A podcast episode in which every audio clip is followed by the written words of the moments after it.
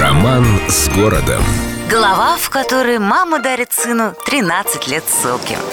Несмотря на то, что подарки не отдарки, в 1783 году после смерти графа Орлова Екатерина Великая выкупила Гатчину и тут же быстренько преподнесла ее своему сыну. Вот, мол, Павел Петрович, вам подарок. Собирайте вещи и поезжайте туда жить. Навсегда. Прямо сейчас. В общем, пришлось будущему Павлу Первому на 13 лет отправиться в так называемый Гатчинский затвор. Ну, умели раньше делать подарки со смыслом. Павел Петрович, хоть и оказался сосланным на приличное расстояние от двора, особенно в Гатчине не скучал. Жил тихой сельской жизнью, набрал себе войско, приодел его в мундиры на прусский манер и полностью погрузился в интересную игру под названием «Муштра». Для того, чтобы все было реалистично, игра удалась, по приказу Павла отстраивают казармы гатчинских войск. Лужок перед дворцом превращают в плацпарад со всеми сопутствующими, роют рвы с водой. В общем, превращают простенькие охотничьи угодья в настоящую неприступную крепость или военный лагерь. В этих интерьерах все старательно маршируют, тянут ногу, часть отдают. Павел же за всем следил лично, особенно за разводами караулов. Знающие люди рассказывают, что как-то Павел Петрович пожаловался фон Палину, что, мол, фу, разводы на мостах плохие. И знаете, так его фон Палин хотел утешить, что уже на следующее утро все мосты в Гатчине были в свежих разводах. С любовью к Петербургу.